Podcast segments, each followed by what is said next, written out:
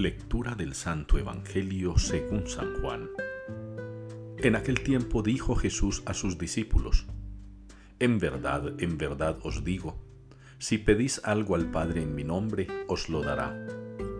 Hasta ahora no habéis pedido nada en mi nombre. Pedid y recibiréis, para que vuestra alegría sea completa. Os he hablado de esto en comparaciones.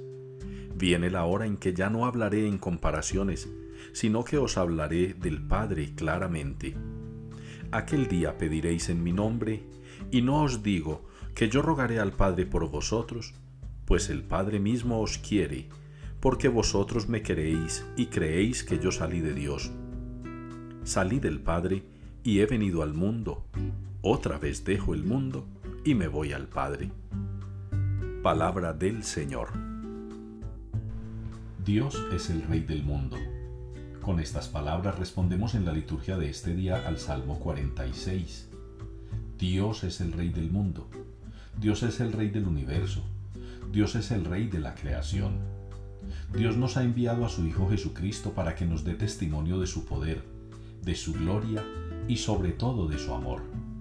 Un testimonio que los apóstoles nos han venido enseñando en sus testimonios a partir de las lecturas de los hechos de los apóstoles un testimonio que Jesús mismo nos ha dado a conocer en las lecturas del Evangelio tomadas de San Juan durante este tiempo de Pascua.